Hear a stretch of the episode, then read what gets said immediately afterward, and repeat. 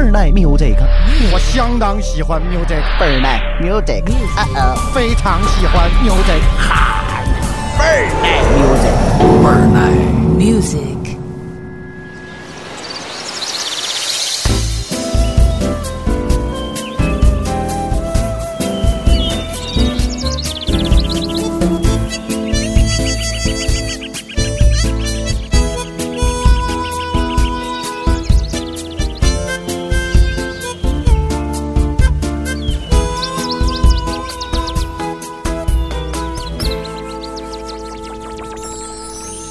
奶 music，大家好，我是一飞。今天咱接演长篇历史巨作《金瓶梅》第二回。本来咱原定的呢，一飞口述版本的这个《金瓶梅》是在春节期间正式上线啊，因为投资方这边儿呃，包括后期的一些植入的广告，包括后续的一些视频，这些工作现在还都在布置。那前两天呢，网上发了一个《金瓶梅》的第一回啊，那是一飞口述版本的《金瓶梅》第一回，那个当中呢没有入正文啊，只是把《金瓶梅》的作者有关兰陵笑笑生的一些传说，哎，跟大伙儿交代了一下，算是抛砖引玉啊，也是为今后咱说这个《金瓶梅》呢预热一下，哎，反响还算。较强烈哈，呃，没有经过什么宣传。一飞本人在自己的微博上，在微信的朋友圈里发过链接，发到哪儿了呢？荔枝 FM，频段号呢是二八幺四三啊，这个是一个手机的客户端，你需要下载这个软件才可以收听的。两天的时间呢，点击量突破了四千，而且呢，也收到了不少的。评论、回复啊都有，啊毁誉不一啊，反捧的说的居多啊，很多人都说一飞太好了，又能听见你胡说八道了，哈，很 good 太好了，赶紧接茬发呀！第二回、第三回我们都等着呢，啊，首先啊，先要感谢这些好朋友一直以来对一飞一如既往的支持啊，一飞在这里衷心的谢谢大家。那除了捧的呢？骂的也不少，嗨，怎么你怎么能说《金瓶梅》呢？啊，那是淫书啊，那个东西坏人心术啊，绝当焚之的东西，你怎么能拿到桌面上讲呢？哈，看完这些评论，我就想，我这还没说呢，还没进正文了，你们就听见《金瓶梅》三个字儿，这就能把你们弄得面红耳赤、口干舌燥、欲火焚身、心潮澎湃的。你们体内还有多少荷尔蒙没分泌？这是病啊！赶快去丽人女子医院找王姐做个靶向定位吧。您这是前列腺炎症转移到脑子里了。那二百块钱手术费我替您给了，啊，大不了买一送一。我再送您爱人一个不孕不育的手术，我亲自给他施术。第一次手术不成功，今后施术永久免费，直到您爱人怀孕为止。怎么样？我这够诚意了。我知道，其实您也想当西门庆，只不过您不具备西门庆的才能而已，所以导致您现在是睁开眼骂潘金莲，闭上眼想潘金莲。兄弟，何苦为难自己呀？赶紧出了您家大门，往东南方向走，找个菜市场买二斤日本电影回家看看去，那个肯定对您内部真菌引起的炎症有治愈作用。哥，洗不是办法。真的哥，看看去。我这要说《金瓶梅》，还没入正文了，您就摆出来一副要拿《葵花宝典》来对付我的状态。你那刚练完头一篇书就丢了，你能厉害到哪儿去？我这还没说正文了，你就听见《金瓶梅》三个字儿，肾上腺素就把你皮带扣崩开了。我要给你个小泽玛利亚的全集，你是不是就能干消防队了？哼，真是的。仁者见仁，淫者见淫啊！看《金瓶梅》看哪儿？真的就光看画啊？不是那么回事儿。《金瓶梅》当中有很多值得我们学习的地方。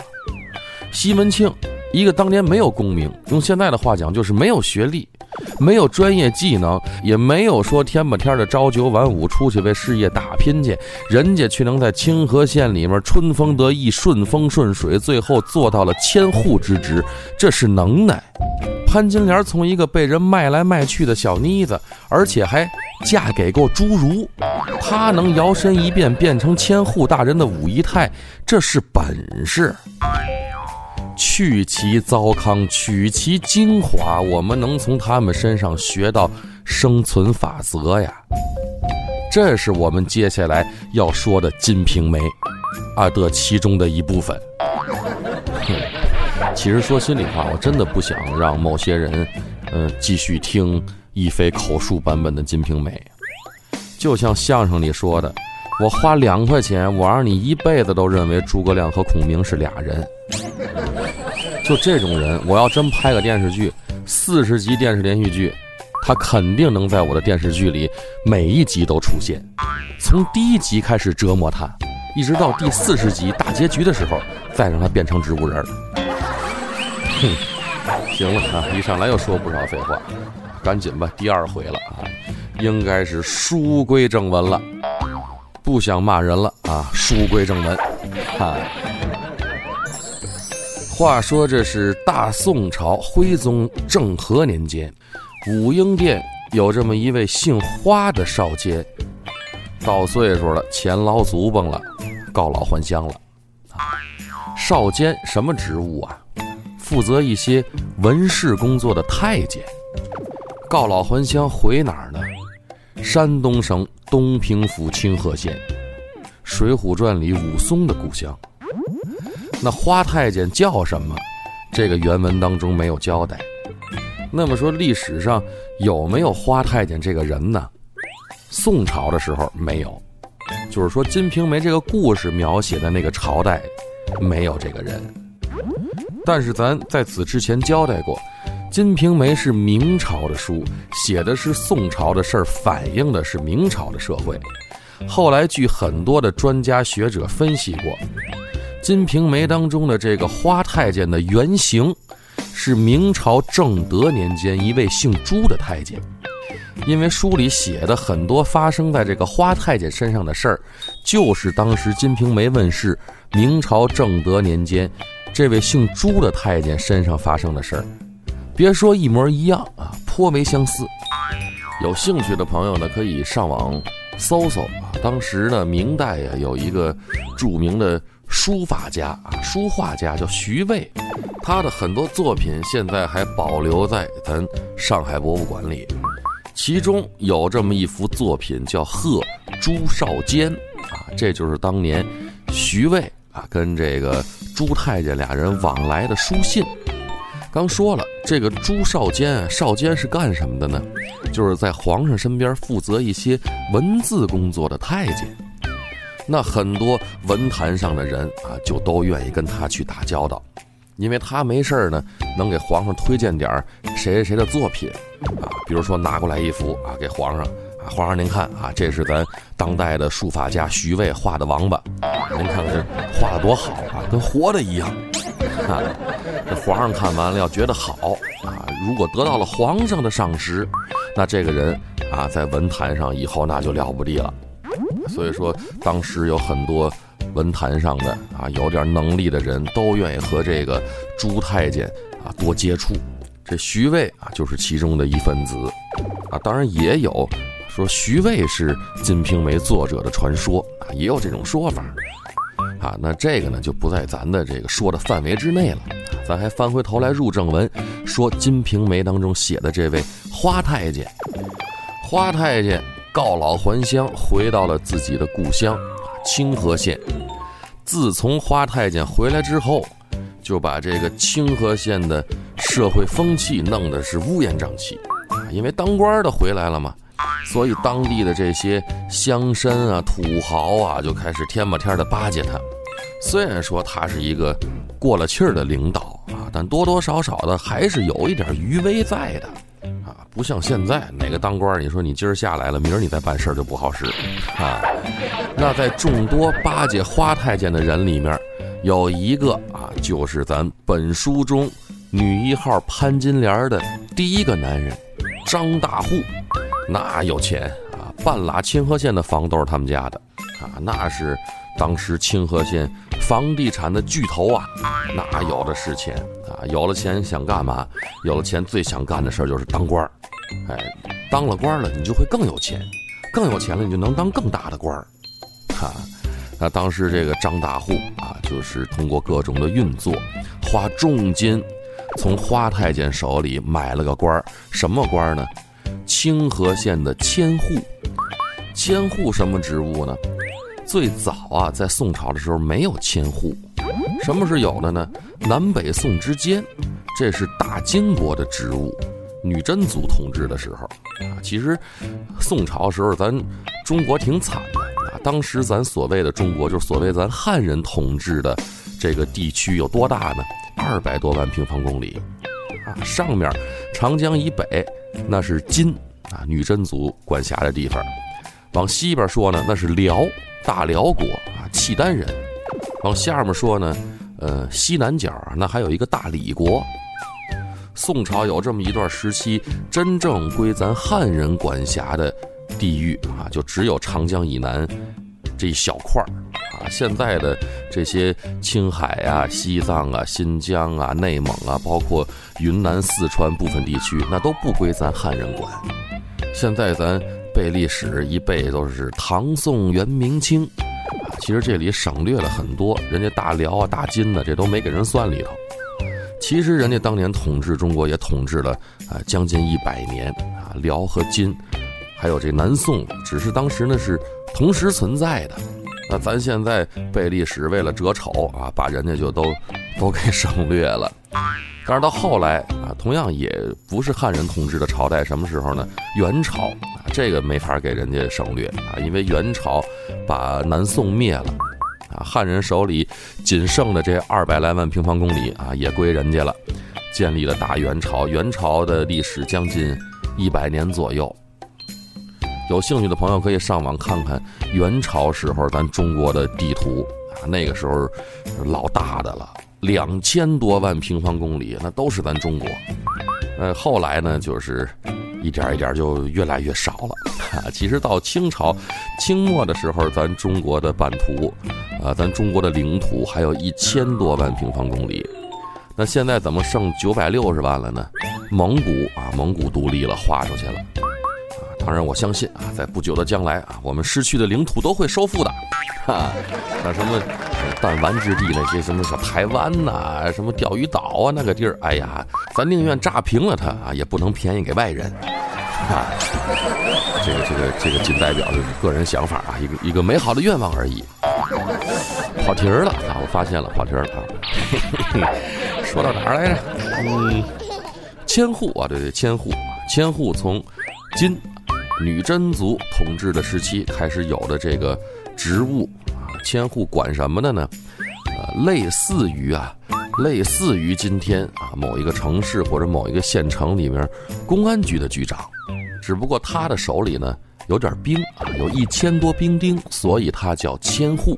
那主管呢还是主管治安方面的事儿，这里边呢也包括呃当地的一些青楼妓院啊。就是类似于现在的夜总会啊、大洗浴啊，包括游戏厅啊，这这个都归他管，都有他的股份。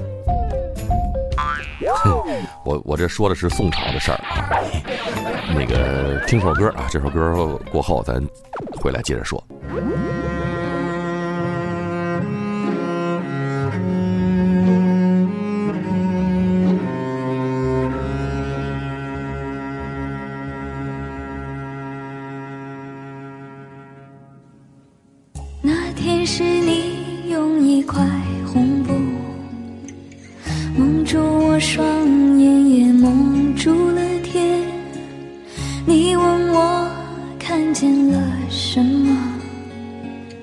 我说我看见了幸福这个感觉真让我舒服它让我忘掉我没地儿住。你问我还要去何方？我说要上你的路。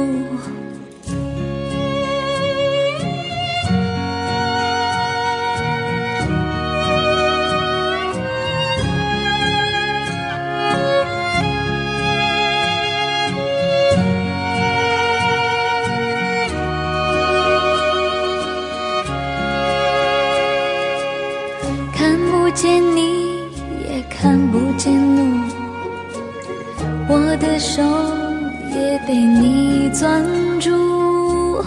你问我还在想什么？我说要让你做主。我感觉你不是铁，却像铁一样强和烈。我感觉你身上有血，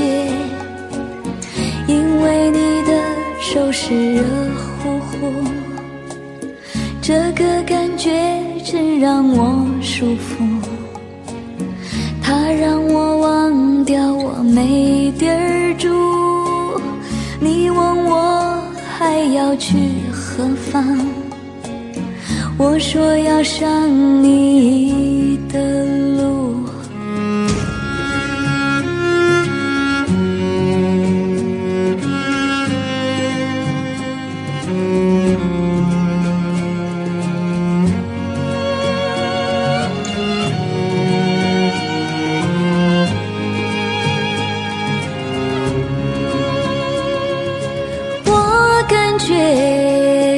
不是荒野，却看不见这土地已经干裂。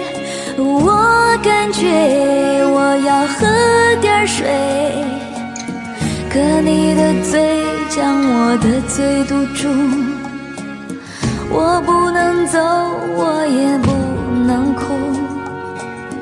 因为我的身体已经干枯，我要永远这样陪伴着你呀，因为我最知道你的痛苦。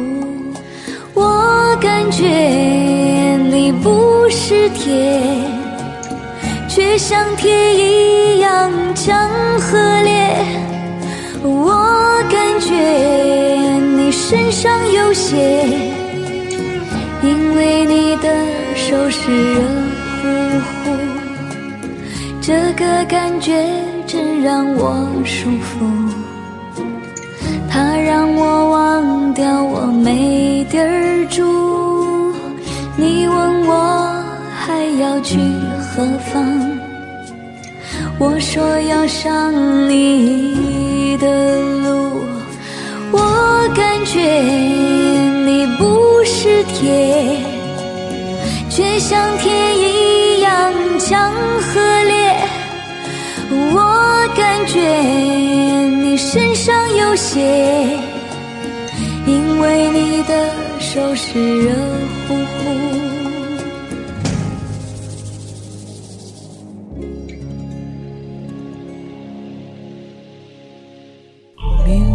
倍儿耐 music，我相当喜欢 music，倍儿耐 music，啊哦，非常喜欢 music 哈。倍儿耐 music，倍儿耐。Music. 倍儿耐 music，我是一飞，欢迎您的继续收听。咱回来接着说啊，接下来咱尽量少跑题儿，好吧？刚刚说了千户啊，给大伙儿笼统的介绍了一下什么叫千户。那张大户啊，使银子花钱，从花太监手里买了一个千户之职。那当了官了，张大户和其他的官员没有什么两样，贪赃枉法、贪污受贿啊，像这种事儿，那肯定是少不了。不过有一点，张大户和其他当官的不一样，人家呢天不天的青楼妓院呢，花酒喝着啊，回到家中，这个三妻四妾服侍着。可是张大户不行，为什么呀？家中有一位处女座的恶妻啊，于氏夫人，心眼儿小，想得多，管得严。张大户平常多看一眼母猪，弄不好都得跪半宿搓板儿。包括家里雇佣的那些使唤丫鬟，那都是于氏夫人精挑细选出来的，个个都是天仙下凡尘啊，天上的神仙，天蓬元帅下凡尘。就这个，那于氏夫人都不放心，没事儿坐家里就瞎琢磨啊。昨天我看见，啊，张大户在后院和家里那个长得像黑熊怪那丫鬟，俩人走路打了个碰头啊，张大户吐了。这里有事儿啊！把张大户喊来就得训斥一顿啊，就得问刨根问底儿怎么回事吧？你是不是跟那小丫鬟有事儿啊？昨天我在后院看你们俩了啊，走了个对联儿，你们俩说话了。夫人呐，我是让他还我宝贝袈裟啊！你可千万别多想，不可能啊！我还看你吐了，怎么回事？你是不是怀孕了？啊后来张大户请来一百多个神医啊，联名签字证明男的是不可能怀孕的。这么着，这于氏夫人才算相信。处女座啊，都这样想的比较多。嗯，那么说于氏夫人管得严，张大户就没有色心了吗？哪能没有啊？日日想，夜夜盼，只是没有机会。那那位说了，你说这当官的天天的出去应酬，这种机会少不了啊？是，机会是不少，但是张大户下不了手。为什么？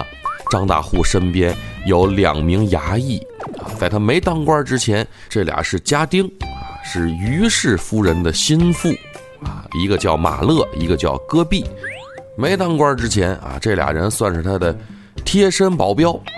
当了官之后，这于氏夫人把这俩人也弄到衙门里来了。对外说啊，这是两名衙役，实际上就是于氏夫人安插在张大户身边的眼线，随时监视着张大户。啊，在男男女女这方面，只要有事儿，及时制止啊，一定要扼杀在萌芽状态。那那位说了。你说这俩下人啊，怎么有这么大胆儿，敢管老爷？哎，人家于氏夫人早安排好了，这俩下人手里有尚方宝剑，当然不是皇上那尚方宝剑，这是啊张大户家里啊所谓的尚方宝剑，于氏夫人做的什么东西呢？两个腰牌啊，每个腰牌上分别写着这两个人的名字，一个上面写的是马勒，一个上面写的呢是。戈壁，双牌合璧啊，如夫人亲临，马勒戈壁，啊，这就如同于氏夫人亲临，这就是张大户家中最高权威的象征。人家这于氏夫人，人家把招都想绝了。不过呢，有时出门，反是，呃，也总带来点不方便的地儿啊。你看，像人包大人啊，包拯包大人出门，身边是王朝马汉。走到哪儿，老百姓一指，你看包大人身边，你看那俩王朝马汉，张大户张大人走到哪儿，老百姓一指，你看马了个逼，哈，这都是于氏夫人想出来的招儿，所以说这个娶媳妇儿要慎重啊。于氏夫人对张大户管的是非常的严。可就是管的这么严，张大户也是没事就得寻找机会。哎，有这么一天，机会来了。清河县有这么一个伟大的收藏家，这个人叫王昭轩。为什么说他是伟大的收藏家呢？他收藏的东西和别人不一样。您看，有人收藏什么古玩啊、字画啊，哎，王昭轩不一样。王昭轩专业。收藏美女，有钱，平常看见哪个穷人家里有姑娘卖啊，他就去；看见长得好的，他就买回来。从小就培养啊，教这些小姑娘唱歌啊、跳舞啊、弹琴呐，啊，反正就现在艺术类院校的那些科目啊，他那都有，他都教。啊，培养好了呢，有的自己留着啊，有的呢拿出去接着卖。这再一卖，这就不一样了，这能卖大价钱了，就跟咱有人愿意玩个什么手把件啊、什么珠子呀一个道理。买回来你得盘，对不对？什么时候就是挂了瓷儿了、上了浆了、开了片了，这东西就值钱了啊，出去就能卖大价钱了。嗯，王昭轩走的也是这个路子，不过呢，咱玩的是珠子啊，人家玩的是姑娘，有钱嘛，是不是？那在这个张大户没当官之前呢，王昭轩不鸟这个张大户，俩人都是清河县的，这算什么呢？乡绅土豪。你张大户有钱，老子也有钱，谁也看不起谁。可是自从这个张大户当了官之后啊，当了清河县的千户之后，王昭轩意识到了，这以后得跟人家多亲多近了。人家现在是官儿，千户嘛，千户大人就相当于现在的公安局的局长，而且人手里还有点小兵权。这个人家在清河县啊，一跺脚那地动山摇的。张大户一琢磨这事儿，嗯，这事儿得抓紧办。这以后啊，孩子上个学什么的啊，不得用得着人家。这是呃，万一自己在夜总会里惹点什么祸，你这不得用得着人家？就算都用不上啊，万一哪天这千户大人心情不好了啊，找点什么歪词儿整治我一下啊，那我可接不住。所以说，赶紧啊，得跟这千户大人近乎近乎。近乎近乎怎么近乎啊？光拿钱说话是不行的啊，因为人家跟我一样，人家也有钱啊，那怎么办呢？投其所好啊！张大户这个，呃，家有一位处女座的恶妻于氏啊，这个在清河县是众人皆知的事儿。不光在家里受压迫啊，出来想风流风流都不行啊。身边那两名贴身的护卫啊，大伙儿也都知道怎么回事儿，那也都是清河县的名人，平常走大街上总能看见。张大户的眼睛多看哪个女的一眼，这俩人马上就请出于夫人御赐的上方腰牌啊，双排合璧，马勒戈壁啊！张大户当时就得吓尿裤。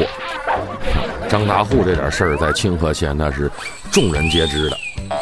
那这王昭轩一分析，哎，张大户缺什么呀？金银财宝人家家中不缺，缺的就是美女。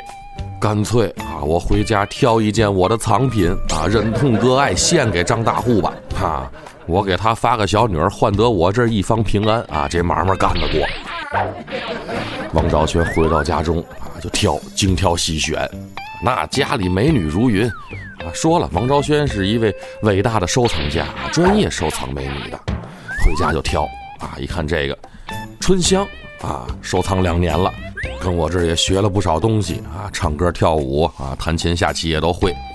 哎呀，不过就是岁数小了点啊，这个这这才六岁，啊，这这个不行啊，这个不合适，换一个吧，换一个又挑啊，一看这个，哎，苏畅啊，这是当初王昭轩去苏州玩的时候一个导游啊，唱歌唱的特别好，所以王昭轩买回来之后给他起名叫苏畅。这姑娘，哎呀，那没挑。亭亭玉立，婀娜多姿，千娇百媚，风情万种的，干脆把它献给千户大人得了啊！可是转念又一想啊，也不行，怎么呢？当初我买来的时候，这货就是个二手的，你送个古玩玉器什么的，二手的行；送姑娘送二手的不行。